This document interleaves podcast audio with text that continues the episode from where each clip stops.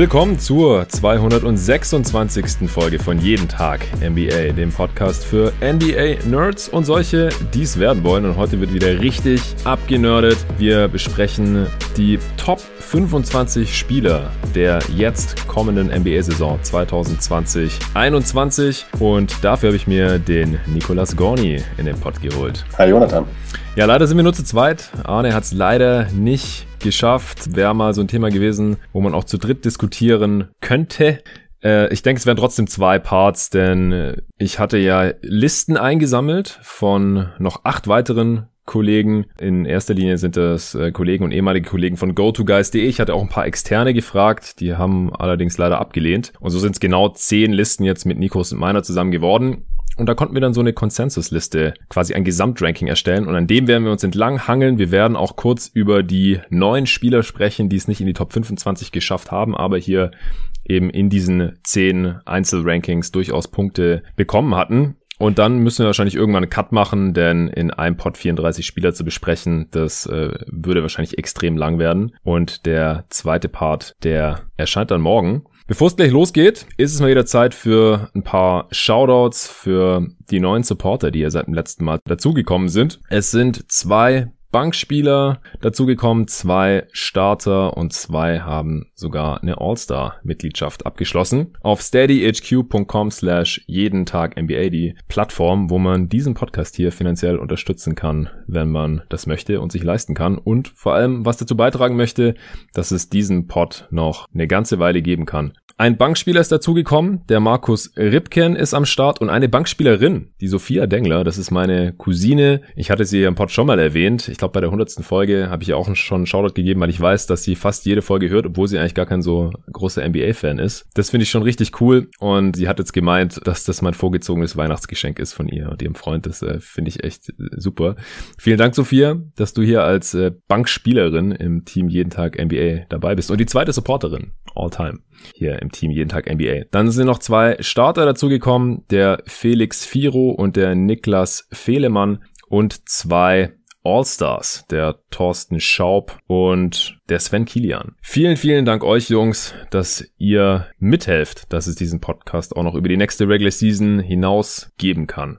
Ich wollte mich auch noch kurz entschuldigen für die miese Qualität meiner Tonspur in den letzten beiden Folgen. Die hatte ich beide am selben Tag aufgenommen in meiner Booth drüben im Coworking Space. Heute bin ich mal wieder zu Hause bei mir im Schlafzimmer und da ist mir ein Fehler unterlaufen. Und das konnte ich im Nachhinein leider nicht mehr fixen. Ich musste dann auf die äh, Skype-Audiospur zugreifen, die meine Gäste glücklicherweise aufgenommen hatten. Und die Qualität da äh, war wirklich suboptimal. Das war dann einfach über mein Mac-Mic, das integrierte da. Denn das Mic, mit dem ich aufnehme, das ist nicht am Laptop angeschlossen, sondern direkt an den Audiorekorder. Und das war, wie gesagt, für die Tonne und dann hatte ich keine andere Wahl mehr, als einfach das zu benutzen. Sonst hätten diese Folgen gar nicht kommen können. Das wäre super schade gewesen. Und es war ja auch hörbar, man konnte mich verstehen, aber von der Audioqualität, ich bin da auch selber ziemlich perfektionistisch, war das natürlich ganz, ganz mies und nicht äh, mit dem zu vergleichen, was ich sonst hier habe und was auch meine eigenen Standards sind. Ich hatte es auf Steady geschrieben, dass die Supporter Bescheid wissen. Ich hatte es auch auf Twitter geschrieben. Und jetzt für die, die weder bei Steady noch bei Twitter am Start sind, hier halt auch noch mal die kurze Erklärung, wieso die letzten beiden Folgen so komisch geklungen haben. Also es klang so, als hätte ich da irgendwie eine Dose gequatscht gequatscht. Das hat mich total aufgeregt. Glaubt's mir wirklich. Ich reg mich auch jetzt noch auf, wenn ich wieder drüber spreche, aber ich konnte es leider nicht mehr ändern und ich hoffe wirklich, dass das das allerletzte Mal war. Also der, das allerletzte Mal war. Also der Fehler wird mir wirklich nicht nochmal passieren. So, Nico, fangen wir an mit unseren Top 25 NBA-Spielern der kommenden Saison. Ich hatte ja dich und die anderen gebeten, mir diese Listen zu schicken und hatte eben nochmal kurz zur Erklärung der Kriterien. Das ist ja immer eine ziemlich schwammige Geschichte, gerade wenn es halt auf die Zukunft hingeht. Da gibt es jetzt eigentlich kein richtig und falsch. Es gibt ja eigentlich nur, was erwarte ich in der kommenden Saison und äh, worauf basiere ich da meine Erwartungen? Wir reden jetzt nicht darüber, wer jetzt in der abgelaufenen Regular Season oder in den abgelaufenen Playoffs oder in beiden kombiniert zum Beispiel der beste Spieler war, sondern was wir eben jetzt in der kommenden Saison erwarten. Wie bist du da vorgegangen, um deine eigene Top 25 zu erstellen? Ja, zunächst einmal habe ich jetzt ein schlechtes Gewissen, dass ich immer mir immer noch kein super Mikro besorgt habe, immer noch mit diesem sehr schlechten externen äh, Headset äh, hier arbeite. Aber das ja, aber es hat sich noch nie jemand beschwert. Also die nein, Qualität nein. ist glaube ich auch deutlich besser als das, was ich da jetzt in den letzten zwei Folgen angeboten habe. Ähm, ja, wir haben ja früher schon bei GoToGuys immer mal wieder so Top 10 waren es ja damals immer ähm, Spielerpots gemacht und von ja. der in Bezug auf die Herangehensweise hat sich da bei mir eigentlich nichts geändert. Ich gehe immer ziemlich stark davon aus oder versuche mich hauptsächlich auf die vergangene Saison zu beschränken ähm, bei den Spielern, kann aber eben selbstverständlich nicht ausblenden, wenn halt Spieler wie äh, LeBron James, Kawhi Leonard und Konsorten halt einfach schon viele Sachen gezeigt haben in den Playoffs, beziehungsweise andere Spieler schon Sachen nicht gezeigt haben in den Playoffs. Playoffs ist mhm. da direkt das nächste große Stichwort. Das ist für mich immer extrem wichtig bei so einer Liste. Also so Regular Season High Performer, die aber in der Postseason oftmals noch nicht ganz so überzeugt ähm, haben, die ordne ich dann gerne mal ein bisschen schlechter ein, als die bei vielen anderen Rankings vielleicht auftauchen würden. Und ähm, ja, ansonsten ist es, muss, muss man es fairerweise sagen, ist es schon ziemlich subjektiv. Es sind Sachen, die mir selber vielleicht wichtiger sind als anderen Votern oder als anderen Leuten, die eine Liste eingereicht haben. Die ändern sich bei mir aber nicht grundlegend. Also ich habe halt Basketball bei mir im Kopf, wie ich das gerne sehe und wie ich das Gefühl habe, dass ein Spieler äh, seinem Team am meisten hilft. Und das hat sich mhm. jetzt auch innerhalb der letzten Jahre nicht großartig verändert, würde ich sagen. Ja, also ich hatte auch noch mal kurz umrissen, was man sich vielleicht vorstellen muss, wenn man jetzt mit solchen Denkprozessen noch nicht ganz so vertraut ist. Also die meisten, die jetzt schon länger bei GoToGuys.de am Start waren und für die Seite geschrieben haben oder auch hier in Pots äh, am Start waren, die kannten es schon, denn wir haben da jahrelang immer einmal im Jahr eben einen Top 10 Podcast aufgenommen, den ich auch meistens gehostet habe. Du warst oft auch mit dabei.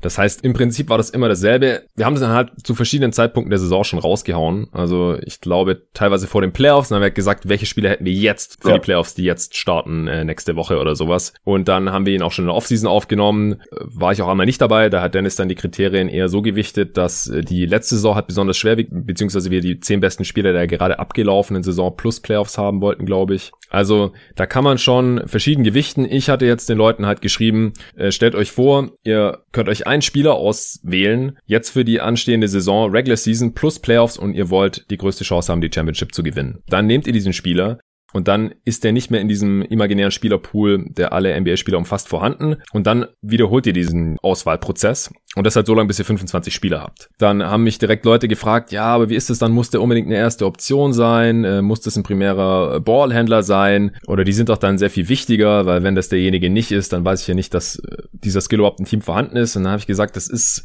also man kann von einem durchschnittlichen Team ausgehen, ja, was ist an diesen Skills oder wie viel Spacing oder wie viel Defense ist in einem durchschnittlichen Playoff-Team zum Beispiel vorhanden und wie viel bringt dieser Spieler das Team dann weiter. Aber man kann von mir aus auch vom Best Case für jeden Spieler ausgehen und dann überlegen. Also das ist mir im Endeffekt dann egal. Man kann natürlich auch überlegen, wenn ich jetzt hier irgendwie einen Defensivanker wähle, kann man dann sagen, ja, dann ist meine Defense wenigstens schon gut. Wenn das der beste Spieler meines Teams ist, dann reicht's, wenn der zweitbeste Spieler meines Teams halt dann der Playmaker ist oder der Topscorer oder irgend sowas. Ja, solche Gedanken muss man sich halt machen. Im Prinzip kann man das Ganze ja auch wie eine, wie, wie eine Draft angehen eigentlich. Ne? Man könnte, also so kann man es auch machen, dass man sagt, ey, pass auf, ich möchte den Spieler ziehen und möchte um den ein Team aufbauen, das nächstes Jahr den Titel gewinnt. Ja, so meist teilweise tatsächlich genau. auch. Also im Prinzip muss man sich halt immer fragen, wenn das mein bester Spieler ist, muss nicht der beste Scorer sein oder, oder der beste Offensivspieler, wenn das einfach der beste Spieler ist, der Spieler mit dem größten positiven Impact auf mein Team, wie weit komme ich dann? Ja, also der zweitbeste Spieler kann ja auch ziemlich gut sein, aber er müsste für dieses Gedankenexperiment dann halt auf jeden Fall schlechter sein als der Spieler, über den wir sprechen. Ja, und da habe ich dann, wie gesagt, zehn Listen bekommen, die immer von 1 bis 25 durchgerankt waren. Da gibt's keine Tiers, da gibt's keine 1a und 1b oder irgend sowas, sondern einfach nur strikte Rankings, 1 bis 25 und dann habe ich entsprechend Punkte vergeben. Platz 1 auf der Liste hat immer 25 Punkte gegeben und Platz 25 hat noch eingegeben. Also einfach so runter und so hat sich dann eben ein Scoring ergeben und das gehen wir jetzt eben in umgekehrter Reihenfolge Serie durch. Das heißt, es bleibt spannend bis zum Schluss. Wer in der Top 10 ist, wer in der Top 3 ist, wer auf Platz 1 ist natürlich auch. Und wir fangen auf Platz 25 an, aber dann werden wir auch noch die Honorable Mentions raushauen für die neun Spieler, die es nicht ins Ranking geschafft haben, aber hier eben auch Punkte erhalten haben. Und auf Platz 25 des Gesamtrankings des jeden Tag NBA Gesamtrankings 2020 für die jetzt kommende Saison. Da steht Jamal Murray. Hattest du den in deinen Top 25 drin? Ja, zwei Plätze höher. Okay, das kommt dir ungefähr hin. Es war der erste Spieler, den ich nicht drin habe. Ich habe ihn auf 26. Okay. Er hat 19 Punkte insgesamt bekommen. Das kann ich ja immer hier so erwähnen. Dann bekommt man über den Podcast hinweg vielleicht ein Gefühl dafür, wie viele Punkte hier die Spieler so bekommen haben. Also Murray hat 19 bekommen ganz knapp den Cut nicht geschafft hat. Chris Middleton, der hat 18 Punkte bekommen, der ist jetzt auf 26 gefallen. Den hatte ich nicht in meinen Top 25. Ich auch nicht. Ich hau jetzt einfach mal kurz raus, wer es nicht reingeschafft hat und dann können wir erstmal über die sprechen, die wir beide drin gehabt hätten, dann über die, die wir auch nicht drin haben. Da sollten wir jetzt vielleicht nicht allzu viel Zeit drauf verwenden, obwohl es neun Spieler sind und dann äh, können wir über die Top 25 im Endeffekt sprechen. Lowry ist auf 27 gelandet. Oh. Den hätte ich drin gehabt. Ich auch. Westbrook ist auf 28 gelandet. Den hätte ich auch auf 28 gehabt, witzigerweise. Also ich habe bis 40 oder so durchgerankt, einfach weil ich auch einige Kandidaten da so in meinem Kopf sammeln musste und verglichen habe und so. Und das waren dann irgendwie im Endeffekt 40 Spieler oder sowas. Also Westbrook hat es nicht geschafft. Äh, Brandon Ingram auf 29 hätte ich auch nicht drin gehabt. Nope. Kemba Walker auf 30 hätte ich drin gehabt. Ich fast. Ich habe ihn kurz vorne mal rausgenommen. Zion Williamson auf 31 hätte ich auf 25 gehabt. Ich bei mir nicht. Drew Holiday auf 32, hätte ich auch nicht drin gehabt. Nee. Morant auf 33, hätte ich auch nicht drin gehabt. Und Ben Simmons auf 34. Hätte ich auch nicht drin gehabt. Nee. Okay, also Ben Simmons äh, hätte ich auf 32 gehabt, Morant auf 30, Holiday auf 29.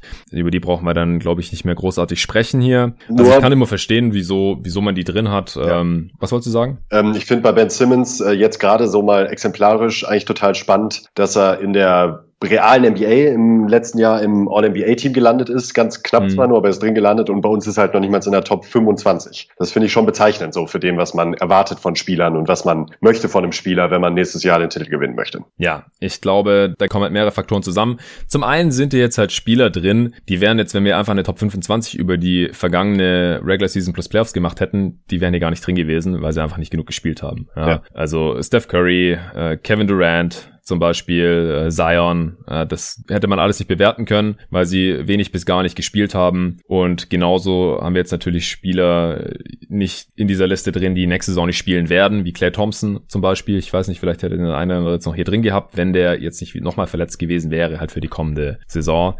Auch Russell Westbrook hat es ja in den All-NBA-Team geschafft. Ben Simmons auch. Ich meine, da werden halt auch Spieler geehrt, die in guten Teams gespielt haben und in ihrer Rolle halt einigermaßen ja. funktioniert haben. Aber wenn Ben Simmons mein bester Spieler ist oder Russell Westbrook mein bester Spieler ist, dann glaube ich halt, sind die Chancen, den Titel zu gewinnen, sehr, sehr gering. Ja, das glaube ich auch. Also bei Westbrook kommt noch dazu, dass er halt mittlerweile auch relativ viele Spiele verpasst, also letztes auch verpasst hat und ich sehe jetzt halt keinen Grund, warum das jetzt auf einmal aufhören sollte. Ich bin gespannt, auf welchem Niveau er diese Saison noch spielt. Er ist noch mal ein Jahr älter geworden also um ihn würde ich zu diesem Zeitpunkt halt einfach kein Team, das möglichst viel gewinnen sollte, aufbauen.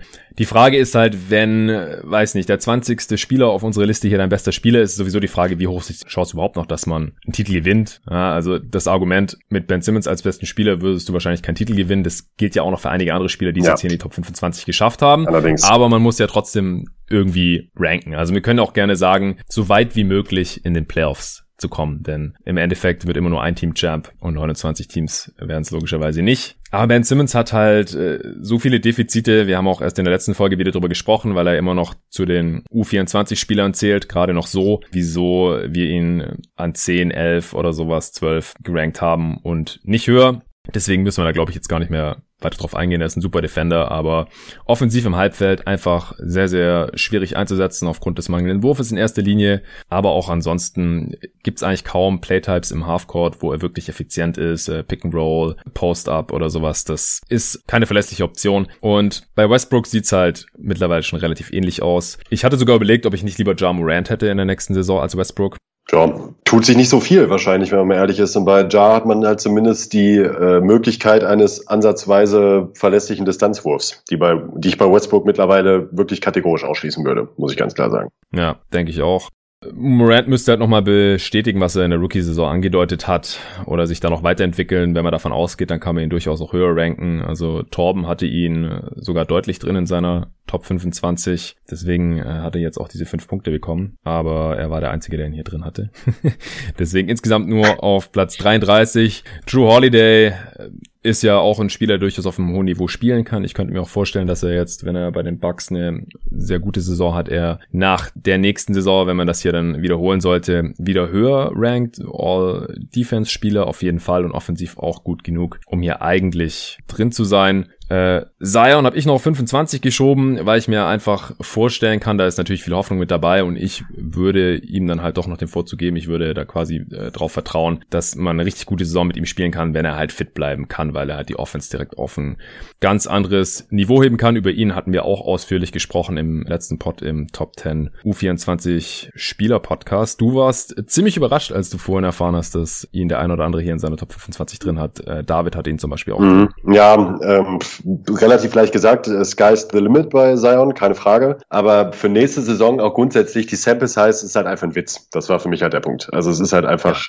viel zu wenig gewesen für mich, um da wirklich zu versuchen, ihn spielerisch zu bewerten. Ja, es ist die Hoffnung, äh, genauso natürlich wie bei Durant und Curry oder so, auf die wir später dann noch kommen, dass sie halt in der nächsten Saison äh, so gut sind, wie man sich das eben wünscht oder wie man es bei, bei denen halt schon mal gesehen hat, bei Zion, wie er es am College angedeutet hat und teilweise auch schon in der WA, aber um diesen Platz zu rechtfertigen, müsste er erstens sehr viel mehr Spiele machen als letzte Saison und dann halt auch noch äh, weniger Defizite in seinem Game aufweisen als in der letzten Saison. Ich glaube da persönlich dran, aber ich verstehe natürlich auch, wenn man ihn nicht dran hat. Ich hatte ihn, wie gesagt, auf meinem 25. und letzten Spot. Kemba Walker, du hast gesagt, du hast ihn gerade noch rausgestrichen. Ich hatte ihn auch fast schon rausgeschoben, aufgrund der Verletzung halt. Ja. Also wir haben ja auch gesagt, wir gehen davon aus, dass die Spieler, die jetzt fit sind, einigermaßen fit bleiben. Natürlich ist Spekulation dabei, wie Spieler, die wir jetzt schon lange nicht mehr spielen, sehen haben, wie eben Durant, Curry. Auch Irving hat ja letzte Saison recht wenig Spiele gemacht. Wie die jetzt in der kommenden Saison aussehen, aber bei Walker wissen wir halt schon, dass er jetzt erstmal noch ein paar Wochen ausfallen wird. Deswegen verstehe ich auch, wieso man ihn rausgenommen hat. Ich hatte ihn im Endeffekt auf 22, was wahrscheinlich ein bisschen zu hoch war, beziehungsweise das kann er wahrscheinlich nur rechtfertigen, wenn er jetzt nicht allzu lange ausfällt. Ja, also da kann ich mich zu 100 Prozent anschließen. Ich hatte ihn auf 25 und habe ihn tatsächlich aufgrund jetzt der Verletzung dann auch, war es mir halt zu unsicher. Habe ich mir einfach gedacht, ähm, Nee, nee, nee.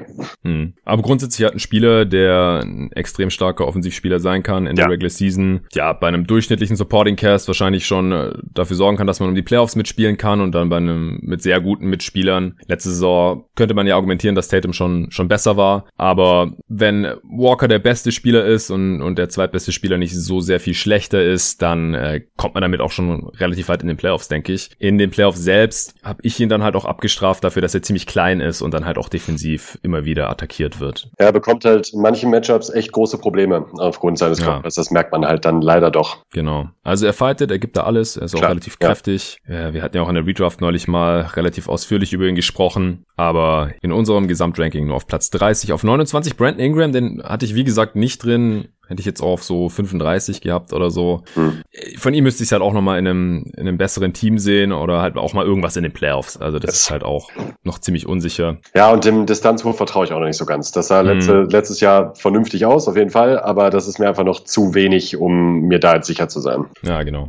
Und auch vom Impact her äh, hat das jetzt auch noch nicht so ganz bewiesen, dass sein Team wirklich besser machen kann. Er hat letztes Jahr auch schlechter verteidigt, wie ich finde, unter der größeren hm. Last. Also da lassen sich schon Gründe finden. Westbrook haben wir schon besprochen. Kyle Lowry, wieso hattest du ihn drin und auf welcher Position? Kyle Lowrys Impact ist einfach immer zu spüren. Sowohl in den Zahlen als auch auf dem Feld, wenn man ihm zusieht. Ich würde mich nicht zu weit aus dem Fenster lehnen, wenn ich behaupten würde, dass einer, dass Kyle Lowry einer der besten Off-Board-Spieler der Liga ist. Damit meine ich gar nicht mal im Sinne von Spot-Up-Shooting, sondern er kreiert so viel Bewegung in den ähm, Half-Court-Sets der Raptors. Allein dadurch, dass er immer in Bewegung ist. Ähm, das fand ich bei ihm schon immer sehr imposant. Der Einzige, der mir da immer so ähm, als Vergleichsspieler in den Kopf kommt, ist ähm, Paddy Mills tatsächlich natürlich. Denn das sind, das, das ist auf einem ganz anderen Niveau natürlich, aber das sind äh, beide Spieler, die sobald sie den Ball loswerden, halt niemals einfach nur rumstehen in der Ecke. Und das kann halt wahnsinnig viel bringen, da Offense. Unabhängig davon hat Kyle Lowry halt einfach auch wieder eine ziemlich starke offensive Saison rausgelassen, das nach dem Abgang von Kawhi Leonard sich auch nochmal als klarer Leader des Teams positioniert, trotz äh, Pascal Siakam, der losgelegt hat für die Feuerwehr im letzten Jahr, aber zu dem kommen wir ja noch. Ähm, und auch defensiv konstant. Also Kyle Lowry ist witzigerweise mittlerweile, weil das eigentlich zu der Narrative, die man bei ihm so vor zwei, drei Jahren noch hatte, überhaupt nicht passt, ist halt ein bewiesener Gewinner und ähm, liefert halt auch auf, mit seinen Zahlen und seinem generellen Impact noch genug Leistung, um ihn für mich ziemlich klar in den Top 25 reinzunehmen. Ja, das sehe ich sehr ähnlich. Ich äh, hatte ihn im Endeffekt sogar auf 21. Also ich bin vor Kemba Walker geschoben und noch vor zwei Spieler, die wir jetzt noch gar nicht besprochen haben. Da kommen wir dann nachher noch drauf. Also Lowry ist einfach ein extrem guter Defender und offensiv mhm. auch sehr, sehr effizient und die letzten Jahre hat er in den Playoffs halt auch geliefert. Kann sehr, sehr gut für sich selbst kreieren, äh, vor allem im, im Zwei-Punkte-Bereich. Also ihm werden nur 24 Prozent seiner Zweier aufgelegt. Das ist schon ein relativ niedriger Wert. Ist ein sehr, sehr guter Pick-and-Roll-Spieler, ist am 88. Percentile. Die Frage ist halt, wie gut kann er jetzt in der kommenden Saison noch sein, weil er jetzt halt schon in die Age 34 Season geht. Und ja da bauen halt dann Spieler so langsam mal ab. Aber bis zu diesem Punkt äh, ist wie so ein Chris Paul Light eigentlich. Mhm. Ja, ja. Den äh, haben wir beide sehr viel höher gerankt und er ist auch in diesem Ranking deutlich höher gelandet. Aber wenn man Chris Paul relativ weit oben sieht, dann kommt man eigentlich nicht umhin, Kyle Lowry auch in diesen Top 25 drin zu haben. Aber das hatten nicht so viele, dass es dann gereicht hat, ins Consensus Ranking noch reinzuschaffen wie gesagt, auf Platz 27, im Endeffekt gelandet mit 15 Punkten. Vor ihm noch Chris Middleton auf Platz 26. Den hast du nicht drin. Nö. Ähm, Middleton wird ja dieses Jahr, könnte man fast schon sagen, mehr oder weniger tot diskutiert auf NBA Twitter Deutschland. Deshalb finde ich, müssten wir jetzt auch gar nicht so viel über ihn jetzt hier erzählen. Wir haben ihn mhm. auch letzt bei der Redraft auch nochmal besprochen. Er liefert mir in der Summe eben noch nicht genug in den Playoffs, meistens zumindest. Mhm. Außer er spielt gegen Boston. Außer er spielt gegen Boston. Äh, Shoutout an David an, an, der Stelle. Und ich finde ihn halt defensiv auch schon weiche nicht mehr so gut, wie er, ähm, wie er stellenweise gemacht wird. Ähm, das ist bei mir halt, also da muss ich jetzt auch ganz klar sagen, er ist jetzt auch nicht kilometerweit raus aus der Top 25, aber mhm. ähm, ich würde sagen, die Kandidaten, die ich drin habe, spricht eher für die als gegen ihn. So, das ist natürlich eine relativ lasche Aussage jetzt in diesem Bezug, weil ich mich da natürlich ein bisschen mhm. rum, drum rumdrücke. Aber er macht halt nichts für mich elitär genug, auch wenn jetzt wahrscheinlich viele Leute aufschreien, denn er hat halt eine 50, 40, 90 Saison hingelegt bei okem Volumen. Aber auch das hatte mir halt alles noch nicht genug bestätigt. Ja, also er ist extrem effizient. Ja, er ist sehr effizient, ja. Aber ja, er, er kreiert mir nicht genug ja. für sich selbst oder für andere, um ihn hier äh, deutlich weiter oben zu sehen. Auch defensiv ist es jetzt kein Stopper. Also er ist halt in allen Bereichen so okay, aber er kann dann halt auch, wenn Janis irgendwie im, im Halbfeld mal wieder nicht weiterkommt, kann er jetzt auch nicht großartig übernehmen. Außer gegen Boston mal wieder. Aber gegen alle anderen Teams äh, kann er ihn dann halt auch nicht raushauen. Also es ist ja. eine okaye zweite Option, eine sehr, sehr gute dritte Option meiner Meinung nach. Also auch eher so sekundärer, tertiärer Ballhändler. Er läuft nicht unglaublich viele Pick and Rolls. Wenn er das macht, ist das ziemlich gut. Er geht nicht in unendlich viele ISOs, ist aber auch im 74. Percentile. Also er kann am Ball schon was machen, aber unterm Strich ist mir das ein bisschen zu wenig. Also auch nachdem Janis dann verletzt war gegen Miami, da, da hat er dann mal noch ein bisschen was gezeigt, aber es ist unterm Strich kommt das mir dann doch ein bisschen zu selten vor. Ja, nicht konstant genug einfach, gerade genau. dann in den Playoffs. Ja, richtig. Er hat es im Endeffekt auch nicht geschafft. Also Tobi Bühne hat ihm hier mit Abstand am meisten Punkte beschert. Und auf Platz 25, da kommen wir dann jetzt zu Jamal Murray. Wie ja. hattest du ihn drin? War relativ klar. An welcher Stelle? Sekunde an 23 habe ich ihn. Ja, das ist ja dann schon recht klar. Wie kommt's? Ich finde bei ihm halt, auch wenn die Sample Size dann natürlich sehr gering ist mit knapp 20 Spielen und Bubble noch dazu, aber ich fand die vergangenen Playoffs, Recency Bias, hallo, ähm, ja. so extrem beeindruckend offensiv, dass ich mir vorstellen kann, dass selbst wenn er da stellenweise abbaut, also wenn er dieses Niveau nicht halten kann, was ich auch schon für sehr, sehr optimistisch halte, dass er das bestätigen kann in, über eine ganze reguläre Saison, wenn er da ein bisschen abbaut, trotzdem noch ein so guter Offensivspieler ist, dass er für mich ziemlich kleine Top 25 gehört. Ähm, ich nenne auch gerne noch mal ein paar Zahlen. Also in diesen Playoffs hat er eben in 19 Spielen, ja, ich weiß, 19 Spielen ein 123er O-Rating aufgelegt und dabei 26,5 Punkte gemacht. Das ist schon ziemlich gut, muss man sagen. Und wenn man das halt ja. eben ein bisschen runterskaliert und dann kommt man halt eben auf ein 117er, 118er O-Rating und was weiß ich, 20, 22 Punkte, 23 Punkte, fände ich das schon ziemlich stark. Denn seine Gravity ist äh, beeindruckend. Und ja, als Playmaker müsste er für mich, für meinen Geschmack nochmal einen Sprung machen, dass ich ihn mehr Richtung Top 20 schieben würde als Top 25. Ähm, aber das Potenzial ist für mich groß genug, um zu sagen, ich glaube, er bestätigt das jetzt in der kommenden Saison. Hm.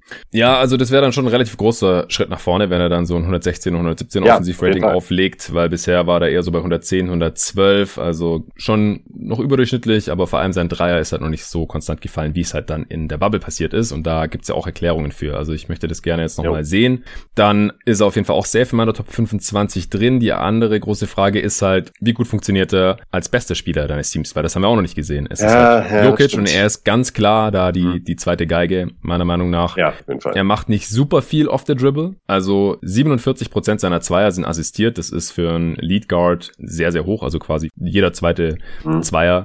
Äh, also die, die ganzen anderen ersten Optionen bei den Guards, die sind da immer so um die 20 Prozent. Äh, manche ein bisschen drüber, manche ein bisschen drunter. Bei Lowry hat es ja vorhin genannt, 24 Prozent. Auch Kemba Walker 25 Prozent.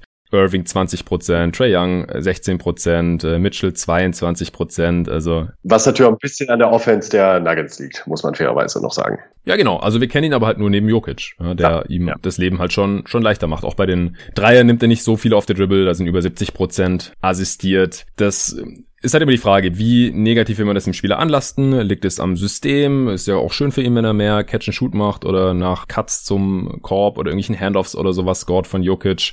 Aber die Frage ist halt, könnte er es dann, wenn er es müsste, weil er der beste Spieler ist? Das ja. würde ich halt gerne erstmal noch sehen und die Effizienz war jetzt halt, wie gesagt, auch noch nicht so ganz da. Ich finde es schon mal ein gutes Zeichen, dass er in den Playoffs scheinbar immer besser performt als in der Regular Season. Aber wir spielen ja nicht nur Playoffs. Wenn es jetzt hier ein reines äh, Playoff-Performance-Ranking wäre, dann hätte ich ihn auch klar in der Top 25 drin gehabt. Man muss ja erst Aber ich habe noch 26. Bitte? Man muss ja auch erstmal in die Playoffs kommen.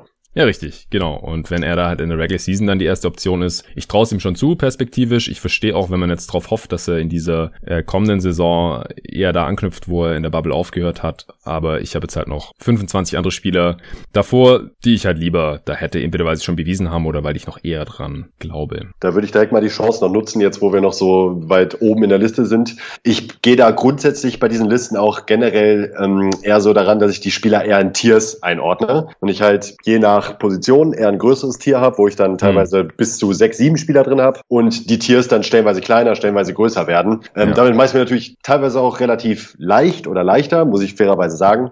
Denn ähm, bei mir macht es dann oft nicht mehr so den Unterschied, ob ich jetzt den Spieler jetzt ein oder zwei Plätze höher oder niedriger habe, wenn er halt eben im selben Tier ist. Das wollte ich nur zu meiner Verteidigung nochmal sagen, dass ich halt auch oft sehr gut nachvollziehen kann, wenn man Spieler A jetzt nochmal zwei, drei Plätze über meinem Ranking hat zum Beispiel. Wie viele Spieler hast du jetzt noch mit Murray da drin? Ähm, also Murray ist an 23 ja. bei mir und da drüber dementsprechend nur zwei, von denen wir einen auch schon besprochen haben, mit Kyle Lowry. Okay. Ja, bei Lowry habe ich halt, also ist halt die Frage, neben äh, Kawhi Leonard war er natürlich die zweite Option. Jetzt in den letzten Playoffs könnte man halt schon diskutieren, weil Siakam war einfach relativ mies offensiv, dass jo. es dann halt wieder eher Lowry war. Jo. Und da gab es auch schon diverse Twitter-Diskussionen, äh, Klammer zu. Und ja, von Lowry habe ich einfach schon noch ein bisschen mehr gesehen auch als von Murray, was natürlich auch an der Länge der Karriere liegt und so weiter. Aber das war halt auch nochmal ein kleiner Grund, wieso ich Lowry jetzt mhm. hier noch ein paar Spots ja. weiter oben hatte. Kommen wir zu Platz 24 unseres Gesamtrankings. Gott, wenn wir in dem Tempo weitermachen, dann sitzen wir ja noch morgen. da steht Rudy Gobert. Oh. Mit 26 Gesamtpunkten. Ja. Den hatte ich auch nicht im Ranking drin, muss ich sagen. Der ist mir dann doch zu limitiert. Offensiv. Äh, ja, ja, ich bin offensichtlich einer der wenigen, die ihn nicht drin hatten. Ich guck gerade mal. Die meisten hatten ihn drin. Eins, zwei, drei. Ja, drei andere hatten ihn auch nicht drin. Das heißt, sieben hatten ihn insgesamt drin. Du hattest ihn auch drin, oder? Ja. Ja, erklär mal, wieso er dich, für dich zu den Top 25 zählt. Er ist einer der Spieler, wo ich auch ziemlich gut nachvollziehen kann, wenn man da ein bisschen radikaler rangeht, warum man ihn nicht in den Top 25 packt. Eben, du hast es eigentlich in einem Satz gesagt, er ist offensiv halt sehr, sehr, sehr limitiert. Ähm, dafür ist er defensiv, auch gerade was die Konstanz angeht, über so eine Regular Season, für mich so eine sichere Bank als Spieler, dass er eben eine Team-Defense, ja, das können andere Spieler noch besser, aber halt nicht ganz so viele auf ein relativ gutes Grundlevel heben kann als Spieler. Ähm, dazu halt eben vertikales Spacing liefert und er hat halt defensiv so dominante Saisons schon gezeigt, dass ich ihm da auch so ein bisschen den Benefit äh, of the doubt gebe jetzt in dieser Saison und sage, ich glaube, er allein kann die, Nug äh, die, die Nuggets, sorry, die, äh, die Utah Jazz defensiv auf ein solides Level hieven und das ist, glaube ich, gerade in diesem Team, wo er jetzt gerade spielt, unfassbar wichtig. Sollte natürlich mhm. jetzt bei so einem Ranking gar keine Riesenrolle spielen, aber ich muss natürlich projizieren, was er in Wirklichkeit auch zu leisten imstande ist. Ich finde ihn ähm, auch in einem Matchup, wie man jetzt in den vergangenen Playoffs noch gegen die Nuggets gesehen hat, äh, sah er auch in einem Matchup gegen Jokic nicht wirklich schlecht aus, fand ich. Und ja, bei ihm ist tatsächlich ähm, bei mir ähm, das Ding gewesen, dass er halt schon viel gezeigt hat in der Vergangenheit. Und deshalb schwebt das doch so ein bisschen mit. Ich kann mir sehr vorstellen, wenn jetzt nochmal so eine Saison zeigt wie die letzte und ein, zwei andere Spieler nochmal einen kleinen Sprung machen, dann wird er bei mir auch ausfallen. Also es war tatsächlich enger als die Position 22, wo er bei mir gelandet ist, äh, suggeriert. Ja, also äh, Spieler, die vom Platz gespielt werden können in den Playoffs, die ja, ist bei mir schwer da reinzukommen in die Top 25. Ja, ja, stimmt. Und offensiv ist das einzige Play, das er eigentlich wirklich kann, äh, als Pick-and-Roll-Man zu ja. finishen. Ja. Also er selber kann da sehr, sehr wenig nur kreieren. Er hat auch überhaupt kein Passing-Game oder so, im Gegensatz zu anderen Bigs, die wir hier dann äh, demnächst gleich noch besprechen. Ist natürlich ein starker Rebounder, starker Rim Protector und so weiter. Die Jazz haben es trotzdem letzte Saison irgendwie hinbekommen, nur eine durchschnittliche Defense zu haben. Platz 13 im Defensivrating. Also er garantiert jetzt auch nicht unbedingt, also sie waren mega schlecht, wenn er nicht drauf war, aber er garantiert jetzt auch keine Top 10 oder Top 5. Keine Defense. Top, aber immerhin eine solide Defense, würde ich sagen. Ja, aber ich finde halt auch, dass Donovan Mitchell der beste Spieler der Jazz ist und ja. wenn der nicht da wäre, dann frage ich mich halt, ob die Jazz überhaupt in die Playoffs kommen würden. Also er ist für mich da einfach zu limitiert als reiner, äh, hm. ja, Finisher am Ring. Darüber hinaus hat er wirklich nichts Du kannst ihm nicht konstant den Ball geben und er macht irgendwas Gutes draus äh, und Rebounder und dann halt hinten Rim Protector, der aber halt on Ball auf dem Flügel auch nicht so gut ist, dass er garantiert immer draufbleiben kann, wie wie es bei anderen Bigs der Fall ist. Deswegen hat es bei mir nicht geschafft. Ich kann schon noch irgendwie nachvollziehen, wenn man sagt, der defensiv so einen großen Impact, den habe ich hier jetzt noch drin, aber ich habe ihn da relativ deutlich sogar nicht in der Liste drin. Also bei mir ist er auf Platz 34 gelandet. Okay. Kommen wir zu Platz 23. Da steht Pascal Siakam mit 26 Punkten, eigentlich genauso viel wie Rudy Gobert. Also die äh, kann man hier auch füreinander tauschen. Den habe ich auch nicht im Ranking. Du? Jo. den habe ich an 25 noch reingeschoben für Kemba Walker, den ich vorhin noch drin hatte. Vor Verletzung. Äh, bei Siakam ähm, kann ich es relativ kurz machen. Äh, die Playoffs waren Mist, muss man leider so offen und ehrlich sagen. Da gebe ich ihm aber auch noch mal ähm, immerhin diesen Vorschuss, dass er, dass es jetzt auch seine erste Postseason war, wo er mehr oder weniger die erste Option sein musste und auch entsprechend performen musste. Und mhm. der offensichtlich noch nicht gewachsen war. Das muss man ihm auf jeden Fall auch negativ anlassen. Er hat aber eben so furios gestartet, gerade in der Regular Season, wo es die mir mittlerweile auch gefühlte drei Jahre her vorkommt. Ich überlegt, als das der Fall war. Ähm, wo er tatsächlich auf, also ganz klar im All-Star-Kurs sowieso, aber schon Richtung All-NBA geschielt, äh, geschielt hat. Ich meine sogar, ein paar haben von ihm als äh, entfernten MVP-Kandidat gesprochen nach den ersten ähm, ein, zwei Monaten. Ähm, also ersten ein, zwei ja. Monaten, ne? muss man fairerweise sagen. Aber ich glaube, dass er, weil er defensiv vor allen Dingen so variabel ist als, als Spielertyp, ähm, dass das so viel wert ist in Kombination mit seinem offensiven Allrounder-Set, dass ich ihn halt eben ganz knapp in der 25 ähm, gesehen habe. Hätte er jetzt in den Playoffs ein bisschen besser gespielt, hätte ich ihn tendenziell sogar eher mehr Richtung Top 20 geschoben, glaube ich sogar. Ja, er war halt relativ ineffizient in der Regular Season auch. Also der gehört so zu den ineffizienteren Spielern hier, äh, von den Spielern, die ich überhaupt auf dem Board habe. Also ich hatte ihn auf 27, also jetzt auch nicht sehr weit weg, also zwei Spots hinter dir, aber nicht in der Top 25. Also Offensivrating von 107 oder 1,1 äh, Points per Shot das ist einfach nicht besonders effizient. Also da war die Rolle anscheinend auch noch ein bisschen zu groß für ihn. Und Verletzung hat eine Rolle gespielt, glaube ich. Mm, ja, war nicht so richtig fit. Okay, er kreiert auch nicht so besonders viel für andere. Also ich bin mir gar nicht sicher, ob er halt als als bester Spieler gerade mhm. offensiv äh, das Team auf ein besonders tolles Niveau heben kann. Also selbst mit Lowry noch im Team und Van Fleet und so und, und Marc Gasol waren die Raptors offensiv ja trotzdem äh, nicht so hervorragend, sondern am ersten in erster Linie von ihrer sehr guten Defense, wo sie auf Platz zwei waren, da profitiert.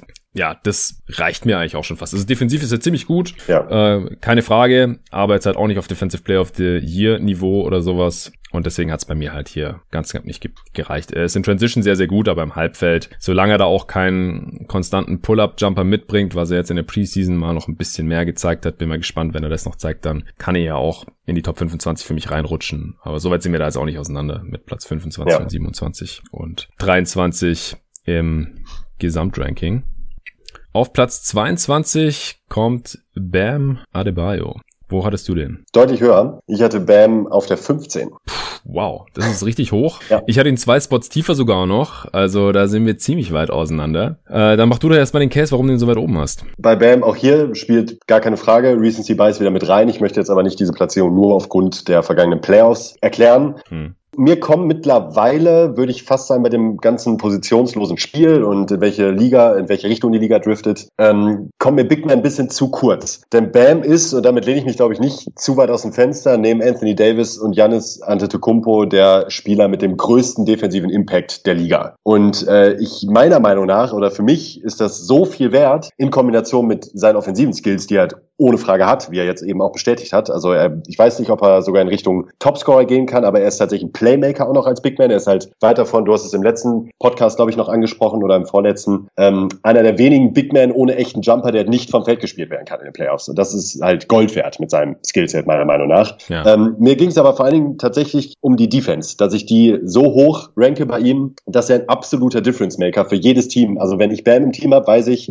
ich kann eine Top-Defense stellen, beziehungsweise kann mich auf jeden Spielstil des Gegners einstellen. Und das können eben nur noch nicht mal eine Handvoll Spieler in der Liga. Und das finde ich so außergewöhnlich und äh, besonders, dass das für mich so eine hohe Platzierung gerechtfertigt hat. Ja, ich glaube, das Skillset sehen wir gar nicht so unterschiedlich. Ja, das Ding ist halt, wenn er der beste Spieler ist, dann du brauchst ja trotzdem noch jemanden, der ein bisschen mehr off the dribble kreieren kann. Ich frage mich halt, ob er ohne einen Spieler auf dem Niveau von Jimmy Butler, der hier deutlich höher gerankt ist, dann auch so gut aussehen könnte oder ob das Team halt so gut abschneiden würde. Äh, sein defensiver Impact ist zweifelsohne groß. Äh, der messbare jetzt in der vergangenen Saison, da war der von Rudi Gobert, ich habe gerade nebenher nochmal geschaut, damit wir keinen Quatsch erzählen, der war deutlich höher. Also die äh, Jazz waren mit Gobert auf dem Feld extrem stark in der Defense, haben dann halt ohne ihn richtig abgekackt. Also da wollen wir ihm auch kein Unrecht tun. Äh, auch die Heat war natürlich deutlich besser mit Adebayo auf dem Feld, aber da ist, äh, ist der Unterschied jetzt nicht, nicht annähernd so groß. Bei Adebayo das hatte ich auch im letzten Pod schon gesagt, da hatte ich ihn auf Platz 8 bei den Top 10 U24 Spielern. Er ist ja auch noch extrem jung, also der kann auch noch mal einen Schritt nach vorne machen, der ist gerade mal 23. Aber er ist jetzt nicht ein extrem guter Rim Protector, da wird er wahrscheinlich fast schon ein bisschen überschätzt. Ist kein unmenschlicher Shotblocker, also da kommt er jetzt wirklich nicht an Rudy Gobert und Konsorten ran, aber er kann halt auch on Ball deutlich mehr. Er kann wirklich nicht vom Feld gespielt werden, das haben wir jetzt erst in den Playoffs gesehen.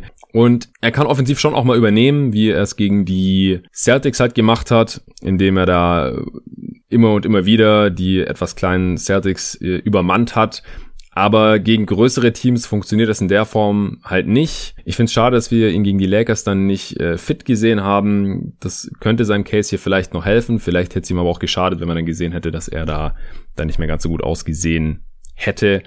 Also ich glaube, ich muss dann halt noch ein bisschen, bisschen mehr sehen. Er hat das letzte Saison 16 Punkte pro Spiel gemacht. Fünf Assists ist natürlich top mit seinem, seinem Playmaking aus dem High Post, ähm, mit seinen äh, Dribble Handoffs und den ganzen Geschichten. Er kann ja sogar ein bisschen was in Transition machen.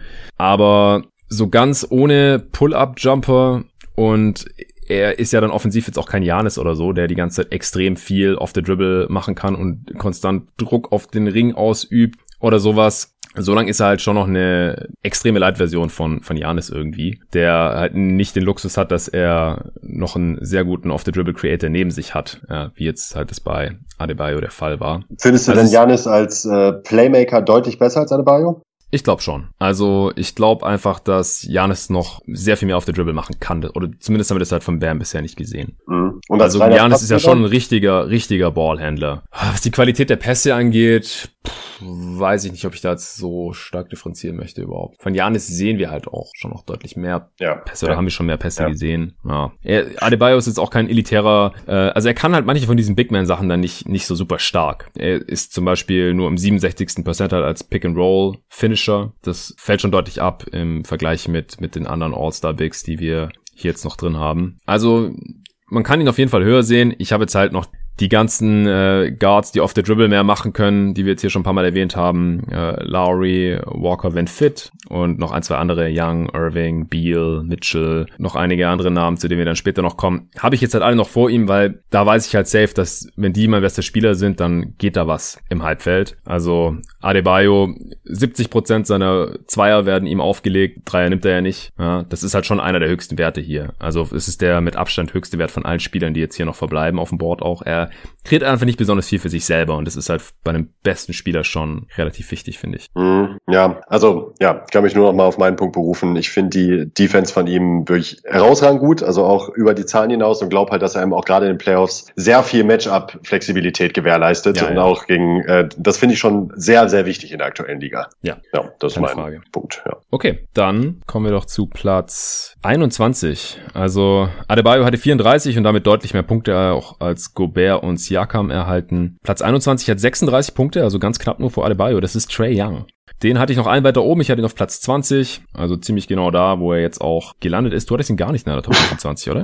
Nee, ich hatte ihn gar nicht mehr in der Top 25. Ähm, dann sollte ich wahrscheinlich wieder mit dem Case anfangen. Wenn, wenn du magst. Extrem. Ähm, bei Trey Young, ich habe bei Twitter, glaube ich, auch mal, ich weiß nicht, ob es so eine Umfrage war, ob er oder Ja Morant. Da gab es hm. mal eine längere Diskussion auch, und bei ihm ist es bei mir ganz klar, er konnte es jetzt bisher noch nicht zeigen. Er ist stellenweise ein sehr, sehr außergewöhnlich guter Offensivspieler. Aber, und da ist eben das Ding, ich glaube, er ist ähnlich wie ein Isaiah Thomas jetzt beispielsweise. Ähm, Würde mir jetzt mal so körperlich als, als ähnlicher Spieler, so hart das klingt, mm, aber ähm, mhm. geht die Richtung. Er ist halt wahrscheinlich wirklich der schlechteste Verteidiger Liga. Und ähm, ich glaube, bei ihm müsste man so sehr darauf achten, wie man das Team um ihn rum aufbaut und was man ihm eben an Supporter, äh, Supportern um ihn rum umstellt, dass das Team trotzdem erfolgreich sein kann auf höchster Ebene, ähm, dass mir das zu krass war. Also er ist sicherlich vom offensiven Talent her, steht er über vielen Spielern, die wir eben schon genannt haben. Also da würde ich ihn ganz klar auch Spielern wie Lowry, äh, Murray und Siakam und so weiter ganz klar logischerweise vorziehen. Aber ich glaube, dass der Gesamtimpact von ihm eben so beschnitten ist aufgrund seiner defensiven ähm, Liability, dass ich mich nicht durchringen konnte, ihn in die 25 zu packen. Ja, es kann gut sein, dass man Probleme hat mit ihm, eine Championship zu gewinnen als besten Spieler, wenn die Gegner das halt komplett abusen können. Einfach immer Plays haben, um ihn zu attackieren oder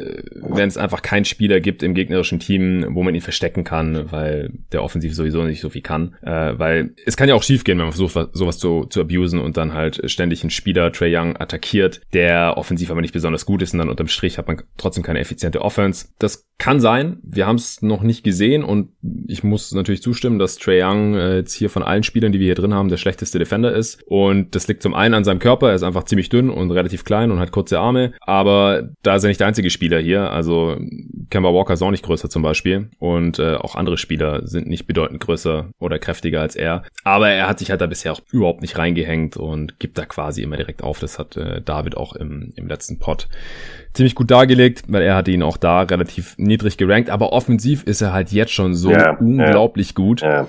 Er hat in einem absoluten Kackteam quasi 30 und 9 aufgelegt und das halt auch noch effizient. Also äh, 114er Offensivrating und äh, nur 42 Prozent, äh, Quatsch, nur 16 Prozent seiner Zweier assistiert. Das heißt, die allermeisten äh, Würfe, da hilft ihm keiner. Das macht er alles selber. 30 Prozent seiner Dreier nur assistiert, das heißt 70 Prozent sind Pull-Up-Dreier. Also da ist er wirklich jetzt schon nach nur zwei Jahren in der Liga über jeden Zweifel erhaben. Er macht noch relativ viele Turnovers. Mhm. Also wenn man sich jetzt nur seine Shot Efficiency anguckt, da ist er noch besser. Also da geht er halt schon Richtung absolute Liga Elite, was das angeht. Ja, und der hat halt eben auch tatsächlich nur um die Goldene Ananas gespielt bisher. Also äh, der hat halt ja. noch in keinem Spiel gespielt, wo es um irgendwas ging, wenn man mal ehrlich ist. Das ist richtig, genau. Also ich kann es nachvollziehen, wieso man ihn jetzt hier noch komplett rausfallen lässt. Ich hätte jetzt halt die Hoffnung auf kommende Saison bezogen, dass er da halt offensiv schon gut genug ist, dass wenn man ihn als besten Spieler im Team hat, dass man halt automatisch eine gute Offense hat. Also selbst die das, der, der sehr schlechte Supporting Cast der Hawks letzte Saison, die waren mit ihm auf dem Feld offensiv schon ganz in Ordnung. Und jetzt jetzt, äh, ich glaube, mit dem, was er da jetzt hat nach dieser Offseason, da wird man den Case noch viel, viel, viel leichter machen können. Also er hat auch die meisten äh, Pick and Rolls, die meisten Abschlüsse aus dem Pick and Rolls der Liga und ist im 82. Percentile und das, obwohl er kaum Spacing hatte oder überhaupt auch nur gute Screener hatte bei sich im Team oder die Defense irgendwie respektieren müssen. Also das läuft auf, auf jeden Fall.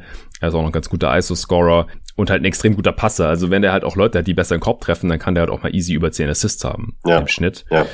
Und 30 und 10 bei guter Effizienz, das sieht man ja, nicht so schon oft. heftig. Nee, das heftig. ist, Aber das ist sehr, sehr krass. Zeigen. Genau, also er muss es halt auch zeigen in einem, in einem besseren Team. Ja. Ich bin da relativ optimistisch ähm, und da muss man halt irgendwie noch sehen, ob er defensiv nicht so krass abused werden kann. Weil man muss halt auch sagen, schlechte Defender auf Point Guard, das ist noch am, am leichtesten zu regeln, weil der Positions, ähm, je nach Position verteidigt man halt näher am Korb, muss mehr Help Defense spielen und so weiter. Da hat man halt höheren Impact, wenn da jemand schlecht ist und da haben wir auch noch Spiele, über die wir noch zu sprechen kommen. Da reißt man halt die eigene Team-Defense noch viel eher in den Abgrund, als wenn es halt einen schlechten Guard-Defender gibt. Ja, ich sehe halt nur so vor meinem geistigen Auge, da bin ich aber auch gebrandmarkt. Ähm, ich sehe halt immer diese Playoff-Szenarien, wie LeBron sich den Pick hochruft und halt solche Spieler halt einfach platt macht in jedem Angriff. Sei ja. es dann Lou Williams oder eben Curry in den Finals 2016 oder ähm, eben Trey Young. Ähm, da, wenn du halt ein Spieler hast, natürlich ist LeBron James, aber wenn du halt einen Spieler hast, der das abusen kann, dann ja. kannst du das halt bis zum Erbrechen ausnutzen. In jedem Angriff. Ja, genau. Das, das sehe ich schon auch. Ähm, ich weiß halt nicht, ob wir jetzt hier an Platz 21 schon über Spieler sprechen können, wo man erwarten kann, dass die ja, selbst in den Finals äh, keine Schwachstelle, nee, wahrscheinlich nicht. weder offensiv noch defensiv. Ja, das, ich glaube, auf dem Level sind wir jetzt einfach noch nicht. Nee, das stimmt. Gut, dann kommen wir doch zu Platz 20. Das war wieder ein relativ großer Sprung. Der hat 59 Punkte bekommen im Vergleich zu 36, Trey Young. Und das ist Donovan Mitchell. Oh. Ich habe den noch zwei Spots weiter oben auf 18 gehabt. Wo hattest du den? Ich einen weiter oben auf 19. Okay, dann sind wir beide ein bisschen besser, als es hier äh, der Schnitt tut aus den 10 Listen. Ich finde halt, gerade im Gegensatz zu Trey Young, haben wir bei Mitchell schon gesehen und ich hatte den Case auch schon im letzten Pod gemacht, weil er auch noch bei den U24-Spielern drin ist. Er hat halt schon in einem guten Team gezeigt, dass er der beste Spieler sein kann, der Focal Point der Offense, der primäre Ballhändler, wie auch immer. Und da das jetzt halt letzte Saison auch zum ersten Mal effizient gemacht hat, dann Playoffs war natürlich sehr kleine Sample Size, die sieben Spiele gegen Denver, die auch die ihn überhaupt nicht verteidigen konnten. Aber das war richtig heftig. Ja, also das, das äh, hat, hat man selten gesehen. War natürlich spezielle Umstände, ich will es jetzt nicht überbewerten, sonst müsste er wahrscheinlich hier auch noch weiter oben ranken. Dazu kommt noch, dass er im Gegensatz zu Trey Young eigentlich defensiv sehr gute Anlagen hat. Er ist zwar auch nur äh, mit 6-1 gemessen worden jetzt letztes Jahr, da hat er ja dann auch diesen Tweet abgesetzt, ähm, weil er wurde davor, glaube ich, teilweise mit 6-3 oder so, äh, vor allem in Schuhen natürlich gelistet. Und dann gab es ja diesen Tweet, oh, Donovan Mitchell ist doch nur 6'1. Und dann hat er halt äh, retweetet, äh, dass das nur heißt, dass er halt höher springt als alle anderen. Und äh, das tut er auch, solange ja. er mit beiden Beinen abspringen kann zumindest. Er ist ein ziemlich mieser One-Foot-Leaper, finde ich, dafür, dass er so krass fliegen kann, äh, wenn er mit beiden Beinen abspringt. Also er hat durchaus seine Schwachstellen, äh, ist kein so super konstanter Finisher, er ist in Transition überraschend mies, aber er ist ein ziemlich guter äh, Pick and Roll, Pick and Roll Ballhändler und ähm, auch ein ganz guter ISO-Scorer schon, ein sehr sehr guter äh, Shooter auch mittlerweile geworden, trifft auch mittlerweile seine Freiwürfe gut, also rundum eigentlich ein Spieler, auf den man sich schon einigermaßen verlassen kann. Er ist nicht der ja. beste Playmaker, gerade für so einen für so einen kleinen Scoring Guard, da gibt es durchaus bessere, deswegen habe ich ihn jetzt nur auch nur auf 18 Anführungsstrichen, aber das scheint ja immer noch besser besser zu sein, als die meisten anderen ihn hier sehen. Ja, wobei da, wobei halt eben gerade im Playmaking finde ich halt letzter, in letzter, in der letzten Saison den Sprung gemacht hat, den ich mir von ihm gewünscht habe, der immer noch nicht groß ist, absolut nicht, aber eben die richtige Tendenz gezeigt hat. Und ich glaube, wenn er da weiter in die Richtung ähm, sich verbessern kann, und das glaube ich halt, und das sehe ich bei ihm, dann ist er für mich schon ziemlich klarer Top 20 Spieler. Ja, also wenn man sich jetzt die äh, Assist-Rate anschaut, also den Anteil der Körbe seiner Teammates, während er auf dem Feld steht, die er vorbereitet, vorbereitet, dann ist er halt mit 21 Prozent der schlechteste Guard hier von allen, die ich jetzt hier in der Top 25 drin habe. Ich gucke gerade mal, ob es noch außerhalb der Top 25 jemanden gibt, wo ich das nachgeschaut habe. Nee, also selbst Jamal Murray liegt da drüber. Steph Curry, die liegen bei 23%, Prozent, also knapp drüber, aber immerhin. Und es gibt halt auch Bigs, die auf dieselbe Rate kommen. Äh, Towns zum Beispiel das ist schon nicht besonders berühmt. Äh, er ist halt in erster Linie ein Scoring Guard ja. und defensiv hängt er sich auch nicht immer rein, äh, aber er kann sich auf jeden Fall seinen eigenen Wurf kreieren. Äh, hatte ich vorhin ja auch schon genannt, 22 Prozent seiner Zweier sind nur assistiert, 60 Prozent seiner Dreier, also er macht da wirklich relativ viel auf der Dribble, er begeht relativ wenig Turnovers äh, und er performt bisher in den Playoffs, also vor allem jetzt halt nach den letzten sieben Spielen, äh, tendenziell genauso gut wie in der Regular Season. Hatte da schon auch schlechtere Serien in der Vergangenheit. Jetzt hat er mal eine krassere äh, gezeigt. Deswegen bei mir auf Platz 18. Kommen wir zu Platz 19 im Gesamtranking. Auch da gab es wieder jetzt einen relativ großen Sprung auf 74 Gesamtpunkte. Da steht Bradley Beal und ich habe den auch auf 19 tatsächlich. Also auch nochmal zur Erklärung. Ich habe mir, ich habe die Gesamtliste vorhin erst mit Nico zusammen erstellt. Äh, der hat mir diktiert die Listen von den acht Kollegen und unsere Listen standen natürlich auch. Wir haben da auch nichts mehr dran verändert. Äh, hier und da konnten wir es uns nicht verkneifen, das schon irgendwie zu kommentieren mit äh, Ausrufen, die wir jetzt hier nicht wiederholen wollen. äh, ja, aber Bradley Beal habe ich auch genau auf 19.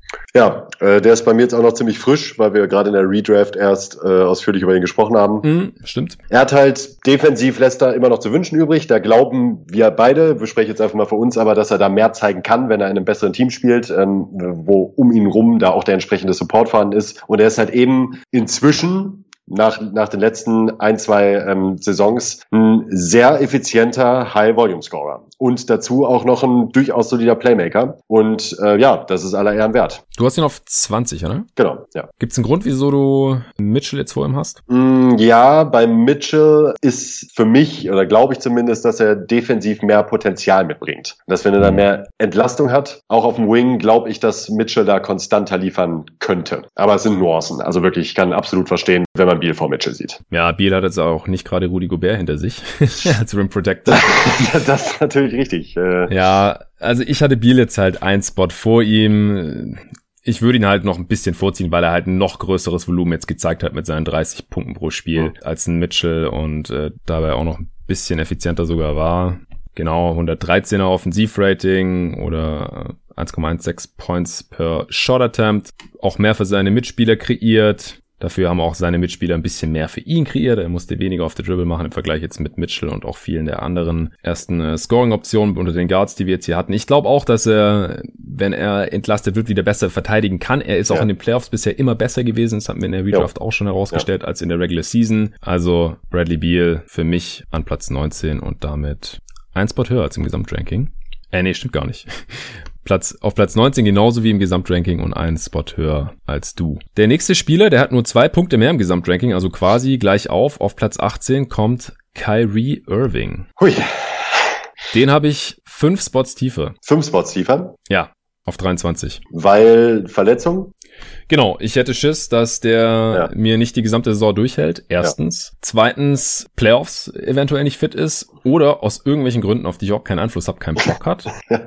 also, es tut ja. mir echt leid. Ich will ja diese ganzen Off-Court-Geschichten gerne außen vor lassen, aber wenn ich mir aussuchen müsste, auf welchen Spieler setze ich in der kommenden Saison, dann ist Irving bei mir halt deutlich später dran, weil ich halt Schiss hätte, dass äh, der irgendwas im Kopf hat, warum er dann irgendwie beim Team schadet oder nicht 100% gibt oder keine Lust hat oder was auch immer. Also, dass ja. der nicht mit Reportern spricht oder so, das ist mir Wurst, ehrlich gesagt.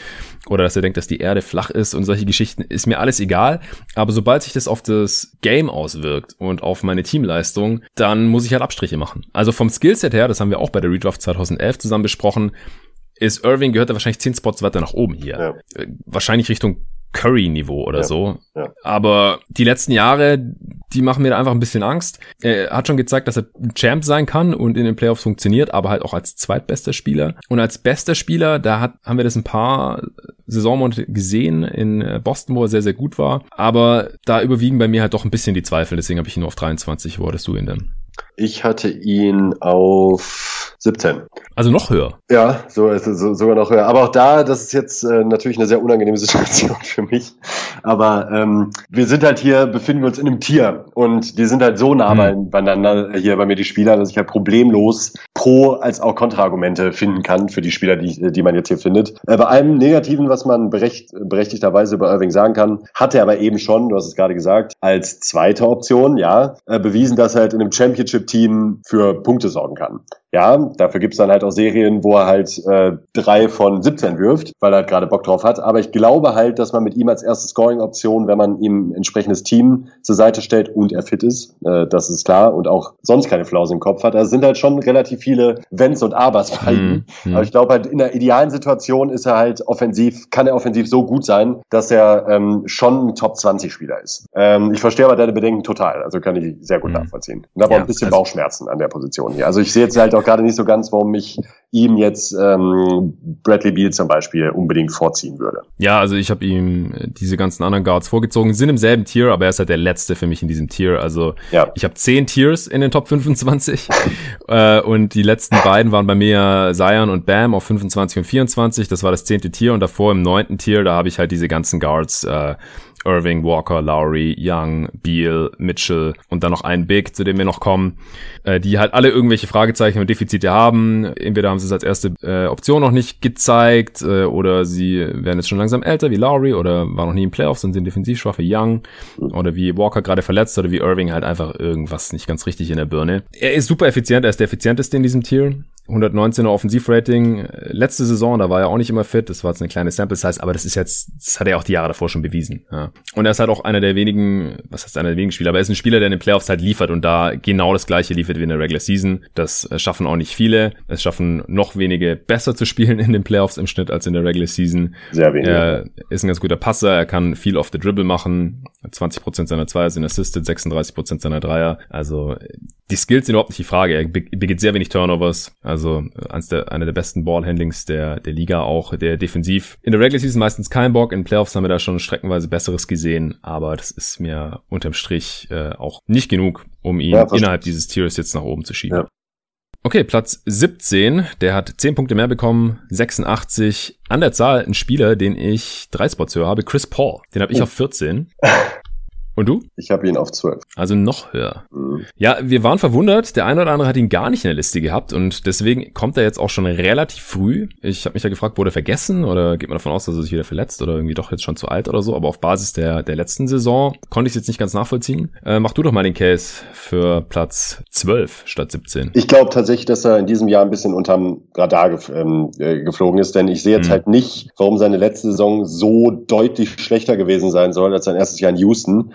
All-NBA Second Team, also so richtig unterm Radar war das ja jetzt auch nicht. Ja, unterm Radar ja. offensichtlich bei, bei den Votern, weil er das halt eben bei keinem Team gespielt hat, das halt äh, Contender ist oder auch nur entfernter Contender ist. Ja, die Thunder waren Playoff-Team. Aber worauf ich hinaus wollte, ich fand seine vergangene Saison halt nur geringfügig schlechter als sein erstes Jahr in Houston und da war er halt eher Richtung Top 10 Spieler für mich als Richtung Top 20 Spieler. Und ähm, Chris Paul liefert halt immer noch all das, was er halt eben liefern kann, auf gutem Niveau bis wahnsinnig elitärem Niveau. Er schafft es halt immer noch ein 120er O-Rating abzuliefern in einem Team, das ja ganz gut war, aber eben auch weiter von entfernt ein Superteam zu sein. Ich glaube, man wird sich nicht so weit aus dem Fenster lehnen, wenn man behauptet, dass dieses Thunder-Team ohne Chris Paul halt kilometerweit von den Playoffs entfernt wäre. Ähm, er hat offensiv ja. und defensiv immer noch einen so gigantischen Impact und wenn er halt eben fit ist und du bist da der beste Ansprechpartner, was das angeht, ähm, bezüglich seiner Ernährung und so weiter, davon gehe ich jetzt einfach mal aus, dass sich das bestätigen wird, dass er jetzt halt nicht mhm. wieder auf jeden Fall 20 oder 30 Spiele verpassen wird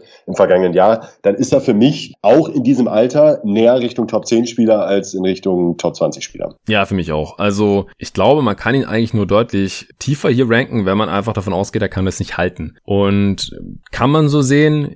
Ich habe meine Gründe, wieso ich davon ausgehe, dass er das ungefähr halten kann. Also wenn er fit ist, wieso nicht? Das ist halt meine Frage. Wenn genau, der letzte so ein nicht? Spiel ausgesetzt. Ja. Also wenn man das Ranking ein Jahr vorher gemacht hätte, dann hätte ich ihn wahrscheinlich auch nicht so hoch gehabt, einfach weil ich jetzt nicht meine Hoffnung an jemand hängen will, der jedes Jahr halt, vor allem zu den Playoffs, dann nicht mehr fit ist. Aber das ist jetzt halt aktuell kein Problem mehr.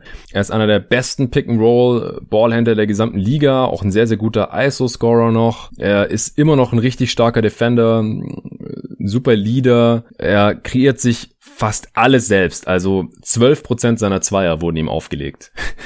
12%, das ist somit der niedrigste Wert. Ist es vielleicht sogar der niedrigste? Moment. Ja, einen niedrigeren gibt's noch, zu dem kommen wir noch. Insane, also 32% seiner Dreier. Also er macht sehr, sehr viel auf der Dribble und trotzdem halt, du hast gerade schon gesagt, 120er Offensivrating. Er begeht ziemlich wenig Turnovers. Er hat jetzt nicht die Murder-Usage, 27% ist äh, eine der niedrigeren. Ich schaue gerade mal. Bam hat nur 22 Prozent. Das äh, wäre vorher noch ein Kontra gewesen übrigens. Das ist die mit Abstand niedrigste von allen Spielern hier in der Top 25. Und außer Lowry hat jetzt auch keiner eine niedrigere mehr als Chris Paul. Es gibt noch ein paar, die so auf einem ne-, ähnlichen Niveau sind.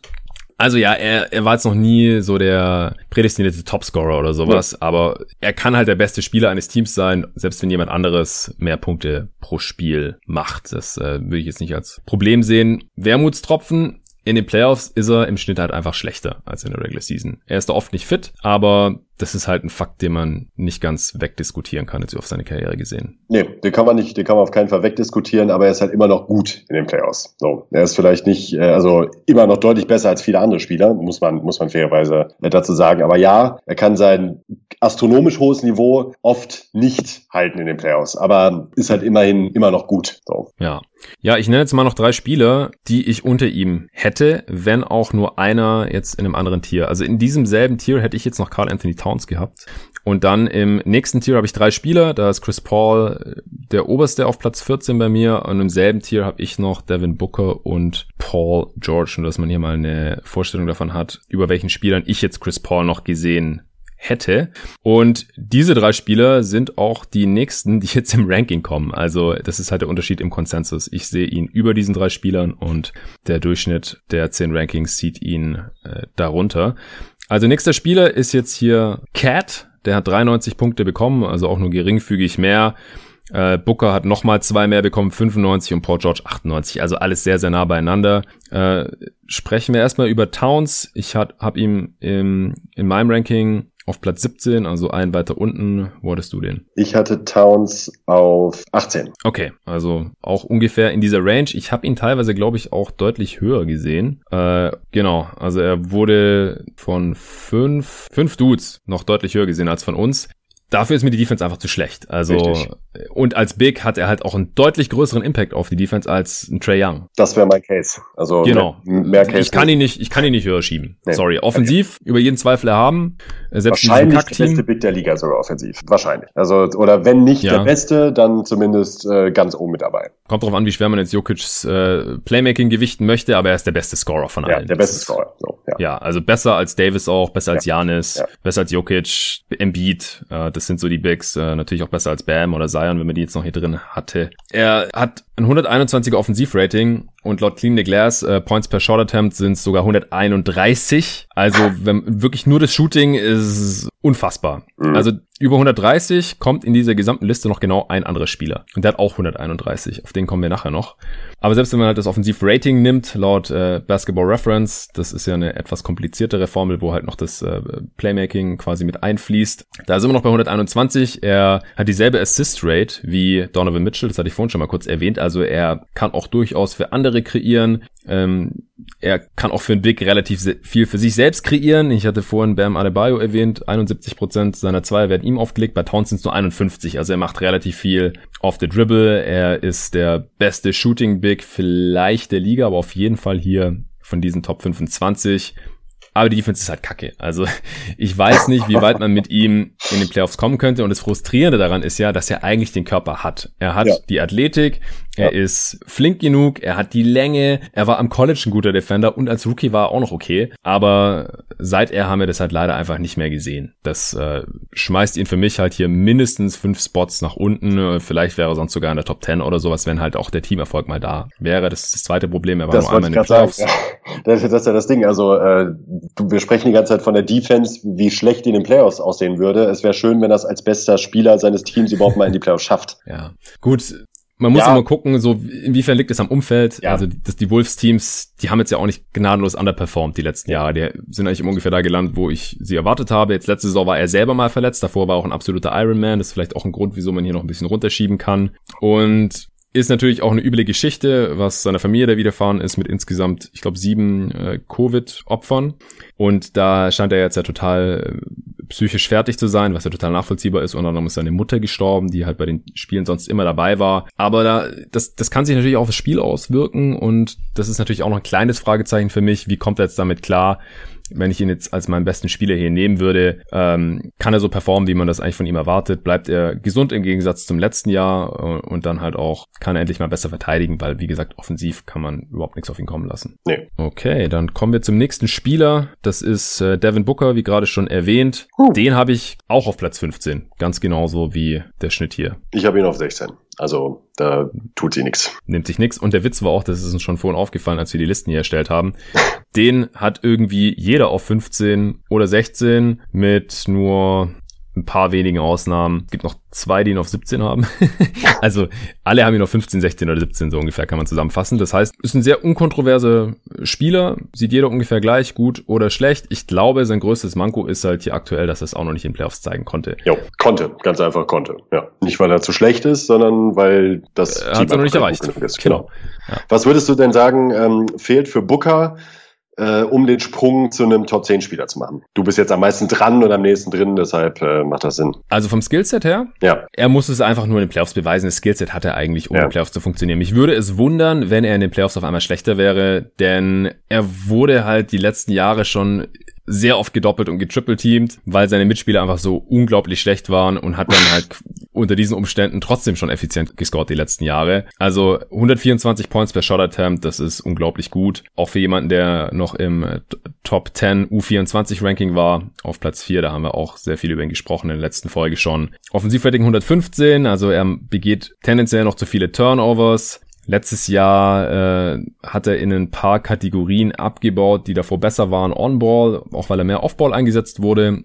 Deswegen wurden ihm jetzt auch relativ viele seiner Zweier aufgelegt, 42 Prozent. Das ist halt nicht mehr auf dem Niveau oder jetzt auch nicht auf dem Niveau der ganzen äh, anderen Playmaking-Guards, die wir hier teilweise schon genannt haben. Das ist eher so auf Bradley Beal Niveau. Ich glaube, dass er das könnte, aber neben Ricky Rubio musste es dann nicht mehr so viel zeigen. Neben Chris Paul könnte der Trend sogar noch weiter in diese Richtung gehen, dass er nicht ganz so viel für sich selber kreieren muss und dann vielleicht sogar noch effizienter wird. Gerade sein Dreier könnte endlich mal fallen. Also so, dass sein Dreier noch konstanter fällt und dass er auch sein Volumen noch weiter hochschraubt. Da ist er nicht ganz so gut wie sein Ruf, auch weil er ja mal Three-Point-Shootout gewonnen hat und als Shooter vom College kam und so. Wenn ich mir eine Sache wünschen könnte, dann wäre es wahrscheinlich in der Offense, dass er noch ein besserer Shooter Shooter wird. Und defensiv hat er eigentlich den Körper. Er ist relativ kräftig, was man in der Offense immer wieder sieht. Er kommt an seine Spots und äh, ist ein sehr, sehr guter Slasher, aber äh, defensiv, er hat auch eine ganz gute Wingspan. Das sollte eigentlich konstant besser werden. Und auch da, wenn er seine Last da jetzt auf mehrere Schultern verteilt wird, offensiv, dann kann er da vielleicht auch noch ein bisschen äh, mehr zeigen, als er das in den ersten Jahren getan hat. Und dann kann er auch relativ easy ein Top-10-Spieler ja, werden, glaube ich. Ja. Und ich finde ihn defensiv auch tatsächlich auch lange nicht so schlecht, wie er stellenweise gemacht wird. Also er ist äh, weit entfernt von einem Top-Defender, das auf jeden Fall,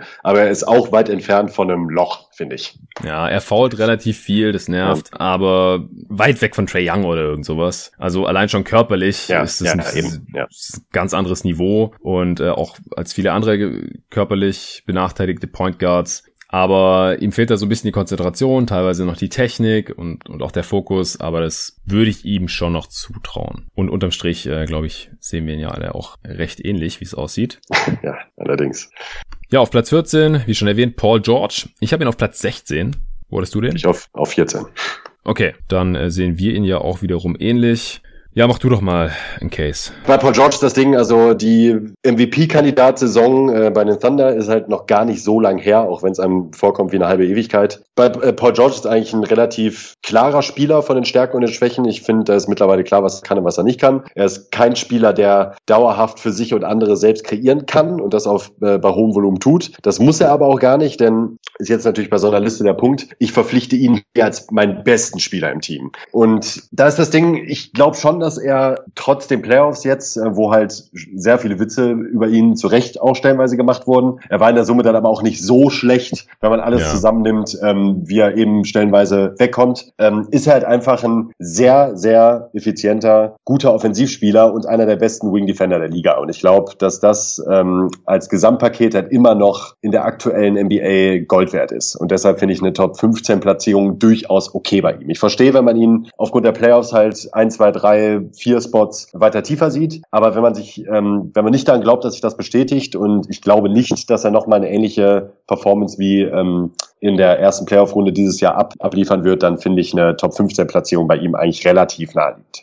Ja, ich denke auch, also dieses, diese Kombination aus äh, Shooting, Defense und auch Athletik, die durchaus noch vorhanden ist, äh, die rechtfertigt das schon. Man hat ihn ja auch schon in einer Rolle gesehen. Also ist halt auch die Frage, ja, war er der beste Spieler der Thunder, obwohl Westbrook natürlich der primäre Ballhändler war? Ich würde sagen, ja. Und dann hat man ja eigentlich auch schon den Case, denn er ist Dritter im MVP-Rennen geworden, vorletzte Saison. Was er richtig schlecht gemacht hat letzte Saison, war aus einer Isolation zu scoren. 24. Percentile ist mir da ins Auge gesprungen bei der Recherche vorhin. 24. Percentile. Das ist, das ist sehr, sehr mies.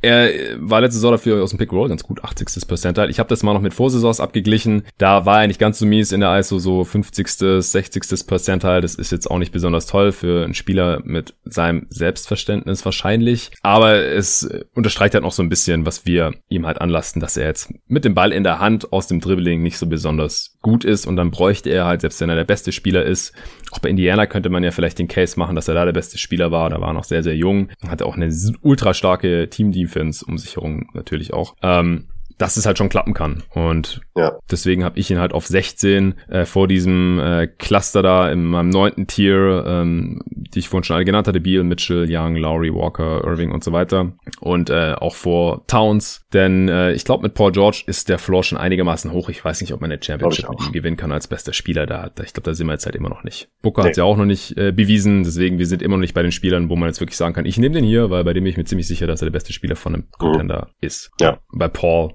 gleiche Story, äh, obwohl ich Paul und Booker jetzt halt noch vor George habe, weil die halt mehr mit dem Ball in der Hand machen können. Da ist es dann, da braucht man Richtig. dann nicht zwingend jemanden, der auf jeden Fall im Halbfeld die primäre Ballhandling-Option ist. Das braucht man bei George halt schon, ziemlich sicher. Aber insgesamt wird er mir jetzt hier heute nicht, also wir haben ihn ja auch ein bisschen niedriger als äh, das Gesamtranking, aber so unterm Strich kommt er mir fast schon ein bisschen zu schlecht weg jetzt ja. nach den letzten Playoffs. Ja, also finde ich auch. Die Regular Season war auch ganz gut eigentlich. Ja, es halt, äh, er scheint auch relativ polarisierend zu sein. Also ich glaube halt eben nach dem Thunderjahr wäre wahrscheinlich sogar bei vielen auf Platz 10, 11 oder 9 gelandet, könnte ich mir gut vorstellen. Hm. Aber selbst letztes Jahr hat er noch äh, 119 äh, Points per Shot gehabt Offensivrating von 112. Nur 34 Prozent seiner Zweier sind auch Assisted. Das ist auch sehr viel niedriger, als ich gedacht hätte. Mhm, allerdings, ja. Also, da macht er schon noch einiges auf der Dribble. Nee. Okay, dann kommen wir zum nächsten. Auf Platz 13 des Gesamtrankings, Joel Embiid. Da fängt auch bei mir jetzt ein neues Tier an. Ich habe ihn auf 12. Ich auf 13, Paul George auf 14. Also bisher bin ich mit der Konsensusliste eigentlich sehr, ja. sehr eng. krass, ja. Und äh, die Leute, gehe ich mal davon aus, haben sich nicht untereinander abgesprochen. Du hast ein bisschen mit David diskutiert, aber ja. Ich weiß nicht, wie viel das jetzt Auswirkungen auf eure Liste hatte. Mit Torben hatte ich eher über die Kriterien noch ein bisschen diskutiert, aber wir haben überhaupt nicht über die, die Rankings oder die Spiele gesprochen. Also bisher gibt's da relativ wenige Ausreißer nach oben oder unten. Alles gut, weil sonst würde der Party wahrscheinlich auch noch viel länger gehen. Ich würde sagen, wir machen jetzt noch Embiid und dann, also der ist Platz 13, dann noch 12 und 11 und dann die Top 10 machen wir in einem separaten Pod. Ja, Joel Embiid, ich glaube, wenn nicht solche Fragezeichen hinter seiner Fitness bzw. Gesundheit stehen würden, dann müsste man ihn eigentlich Als, noch höher ranken. Ja. ja. Ja, also er ist vom, vom, vom defensiven und offensiven Potenzial her locker ein Top-5-Spieler, finde ich. Also wirklich kann man ziemlich klar sagen, wenn, wenn ja. er sein Potenzial ausschöpft und fit bleibt über eine ganze Saison und entsprechend halt auch Minuten abreißen kann, ähm, sehe ich wenig, was gegen ihn als ein Top-5-Spieler äh, spricht. Also er kann eine NBA-Defense locker auf ein Top-10-Niveau hieven, wenn er eben dauerhaft fit ist. Und offensiv ist er auch körperlich allein äh, und vom Skillset her so talentiert, dass ich mir ihn beispielsweise, das wäre jetzt auch der erste Spieler auf der Liste, wo ich mir problemlos vorstellen könnte, mit ihm als besten Spieler einen Titel zu gewinnen. Ja, ja, genau. Das könnte ich mir auch vorstellen. Ich glaube, dass manche noch Angst hätten, dass er eventuell halt relativ leicht rausgenommen werden kann, wenn ihm wieder keiner einen Entry Pass spielen kann. äh, und er ist halt jetzt im Gegensatz zu Bam zum Beispiel jemand, der selten selbst den Ball über die Mittellinie bringt. Ja. Also dafür ist sein Handling einfach doch noch ein bisschen zu schlecht. Oder wie Jokic, ja, über den wir auch noch sprechen werden. Das macht er halt einfach nicht, kann er nicht. Er muss im Halbfeld angespielt werden. Da dann schon auch in der Midrange oder so. Oder er nimmt ja auch ganz gerne mal einen Dreier. Aber er kreiert dann halt schon noch relativ viel für sich selbst. Also 45% seiner Zweier sind assistiert. Das äh, ist halt auf demselben Niveau wie äh, Devin Booker. Es ist weniger als Carl Anthony Towns. Und äh, ja, geht so Richtung Bradley Beal schon fast. Also das hat mich auch fast überrascht, als ich den Wert hier vorhin gesehen habe. Bei den Dreiern mhm. ist 91%, also das ist wirklich fast nur Catch and Shoot. Aber das äh, entspricht halt auch seinem Skillset. Er kreiert nicht so besonders viel für andere. Also er ist jetzt beileibe natürlich kein Jokic, aber auch noch deutlich, relativ deutlich unter dem Niveau von äh, Carl Anthony ja. Towns, äh, was das Passing angeht obwohl er die letzten Jahre ja schon bessere Mitspieler hatte, auch als Towns. Hat er immer noch mit Double Teams Probleme, finde ich, merkt man stellenweise. Mm, ja, doch schon. Er ist auch nicht der effizienteste äh, dadurch. Ähm, 113 Offensivrating oder 118 Points per Shot Attempt. Ähm, also die Points per Shot Attempt sind, sind vollkommen in Ordnung. Sein Wurfprofil gefällt mir eigentlich auch. Er zieht auch unglaublich viele Freiwürfe, trifft die ganz ordentlich. Und er hat halt absolutes Defensive Player of the Year Potenzial. Also das ist es das, halt. Also ja, ja, das ist es halt, ja.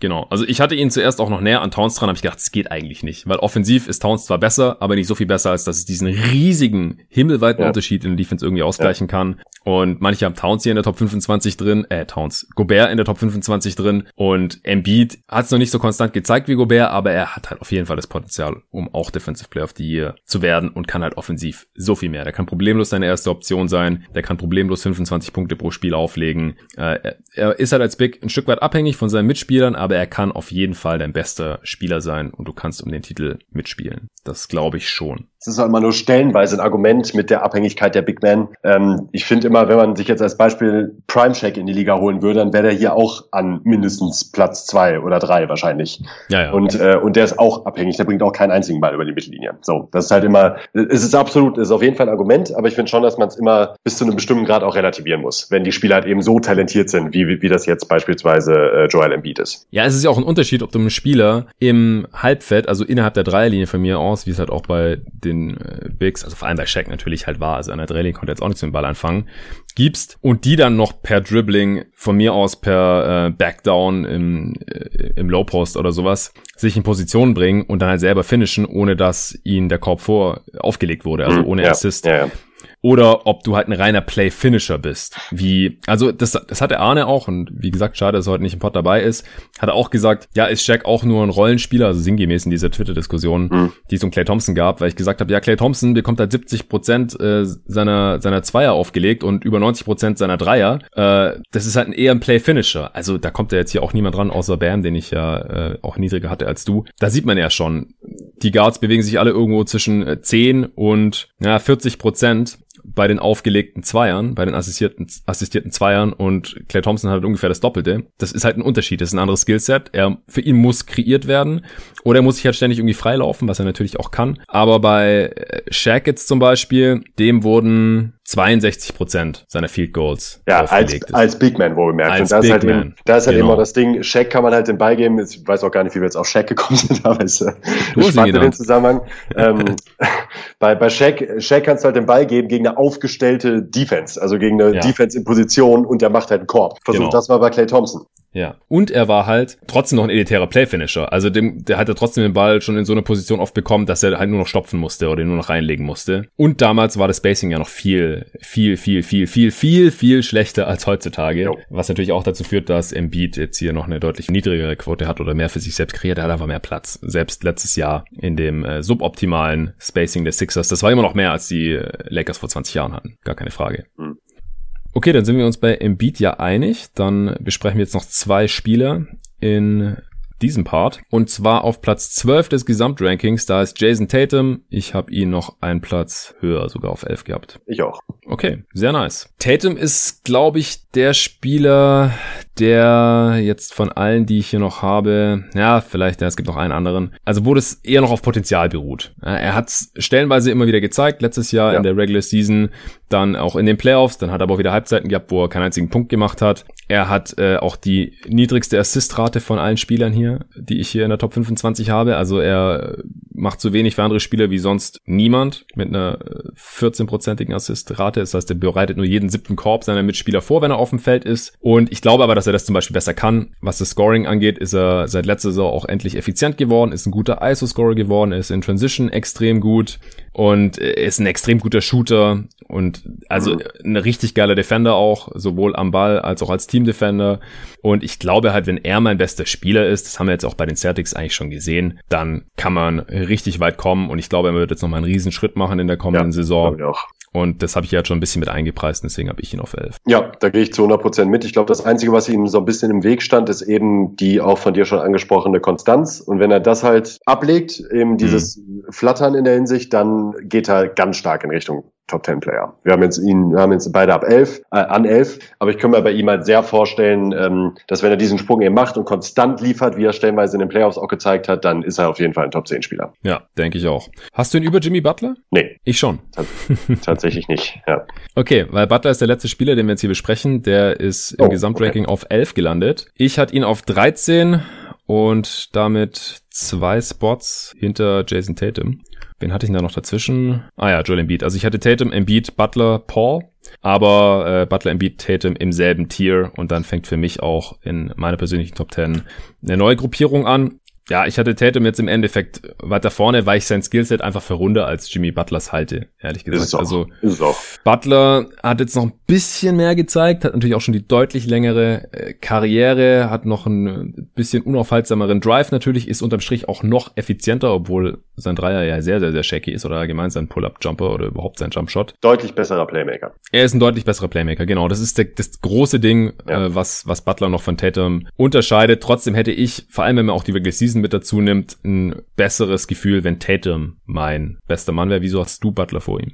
Der einzige Grund eigentlich, warum ich Butler vor Jason Tatum sehe, ist halt eben einmal tatsächlich das Playmaking, dass ich mir ihn als erste Option, der halt eben auch den, die Hauptlast des Playmakings übernimmt, besser vorstellen kann als Jason Tatum. Obwohl ich Jason Tatum auf jeden Fall als besten Scorer einordnen würde, genau wie du. Ich glaube, da kann man auch nicht wirklich groß drum diskutieren. Allein aufgrund des Jumpers und gerade des Pull-Up-Jumpers äh, ist Tatum einfach besser als Scorer. Ähm, und auch konstanter einfach als Butler. Also Butler hat immer wieder diese Ausbrüche. Ja, ja, ja, das ist bei. Aber er ist nicht so, nicht so zuverlässig. Ja, ja, also bei, bei mir ist halt tatsächlich ein Spieler, der halt immer mal wieder zeigen kann, das ist auch tatsächlich dann wieder eine äh, Definitionssache, ähm, ein Spieler, der immer mal wieder zeigen kann, dass er auch in einem Finalspiel, wie jetzt gerade kürzlich, halt der beste Spieler sein kann, auf dem Platz, wohl bemerkt. Ähm, das ist für mich halt schon ziemlich viel wert und ich verstehe jeden, der sagt, ja, hey, wenn er mir das in jedem fünften Spiel zeigt, bringt mir das irgendwie auch nicht so viel. Ähm, ich finde das aber schon ziemlich wichtig, dass ich weiß, dass mein Spieler dazu in der Lage ist und wir bewegen uns jetzt ja hier eben mit großen Schritten in Richtung Top 10 und äh, das zu wissen bei einem Spieler, im Vergleich zu einem Tatum, wie du es gerade noch angesprochen hast, wo es auch mal sein kann, bei Butler allerdings auch, dass er halt mal zwei oder weniger Punkte in einer Halbzeit macht. Das ist tatsächlich das Ding, das trifft auf beide ein bisschen zu. ähm, ich gehe bei Butler noch mit, weil er mich in den Playoffs bisher einfach noch einen Ticken mehr überzeugt hat. Und beide bisher inkonstant waren, stellenweise. Und sie sind mhm. bei, mir, bei mir aber auch sehr eng beieinander. Also ich habe Tatum an elf und äh, Butler auf neun und ähm, finde jetzt auch nicht wahnsinnig kontrovers, wenn man die beiden jetzt tauschen würde. Ja, also auf die letzte Saison bezogen hätte ich Butler auch in der Top 10. Das hatte ich auch immer wieder gesagt. Äh, Butler ist ein ja. Top 10 Spieler, bla bla bla.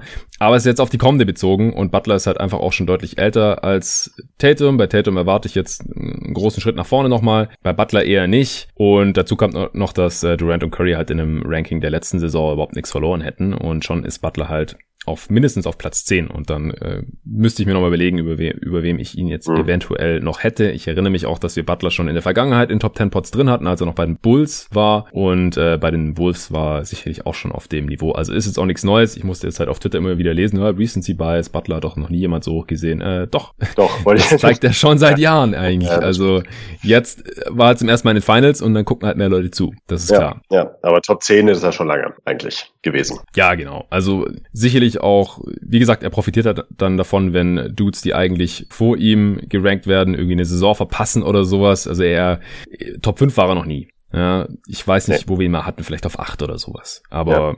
ich finde auch, dass die Top 10 jetzt stärker ist als jemals zuvor. Also Puh. so krass gut waren die Spieler, die ich so auf 10, 11, 12 hatte, glaube ich, noch nie. Es ist schon heftig, ja. Wenn ich jetzt auch so zurückdenke, dass wir stellenweise da, ähm, unabhängig davon, ob wir die jetzt hatten in unserer Top 10, aber auch Spieler wie DeMarcus Cousins und äh, Genau, Draymond ich hatte den mal auf 10. Ich hatte mal DeMarcus ja. Cousins auf 10, das ja. weiß ich noch. Draymond Green wurde ja. mal ab und zu mal auf 10 genannt, den haben wir jetzt überhaupt genau. nicht hier drin. Hat auch niemand in seiner Top 25 drin gehabt. Klar, letzte Saison war auch kacke, aber das ist schon, schon krass. Also der ist ja jetzt auch nicht irgendwie ein komplettes Loch reingefallen. Der kann ja auch wieder so ähnlich spielen, wie er das schon mal getan hat in der kommenden Saison. Den hätte ich jetzt trotzdem damit genommen. Ist aber auch das Problem, dass er halt nicht an annimmt, erste Scoring-Option ja. ist auch keine zweite und keine dritte. Und dann muss das Team halt schon sehr, sehr gut passen, wenn er der beste Spieler des Teams ist, aber der zweitbeste, drittbeste und viertbeste Spieler irgendwie mehr Punkte machen müssen als er. Also das liegt vielleicht auch ein bisschen jetzt hier am Modus. Aber über solche Spiele haben wir da schon diskutiert. Ach, ich weiß auch noch, dass vor, vor zwei Jahren schon mal jemand Devin Booker auf 10 gepackt hat. Ich war es nicht, aber ja, also das, diese Saison ist das Talent das in der krass, Spitze der Liga ist schon, ja. sehr, sehr heftig. Also, ja. dass wir hier zum Beispiel einen Trey Young haben, den dann du nicht mal in der Top 25 drin hast zum Beispiel, oder Jamal Murray oder sowas. Selbst hat All-NBA-Spieler, wir haben es ja vorhin schon gesagt, Ben Simmons, Westbrook halt ja. irgendwo um 30 oder sowas. Ja, das ist schon heftig. Ich find's schon krass. Ja, das ist auch krass, ja. Und ich habe auch einen Spieler, der gleich auf jeden Fall noch kommen wird. Beim nächsten Teil in der Top 10, den, der ist bei mir noch nicht mal in der Top 20, über den wir noch diskutieren. Aber auch das zeigt mir, wenn ich mir meine Top 10 angucke und die, die jetzt noch kommt, es gibt so viele saugute Spiele aktuell. Das sollte jedem Fan der Liga wirklich eine große Freude sein. Ja, auf jeden Fall. Ja, Butler auf jeden Fall äh, völlig zu Recht hier an dieser Stelle. Wie ich finde, also wie gesagt, ich hatte ihn selber zwei Spots tiefer auf 13, aber im selben Tier.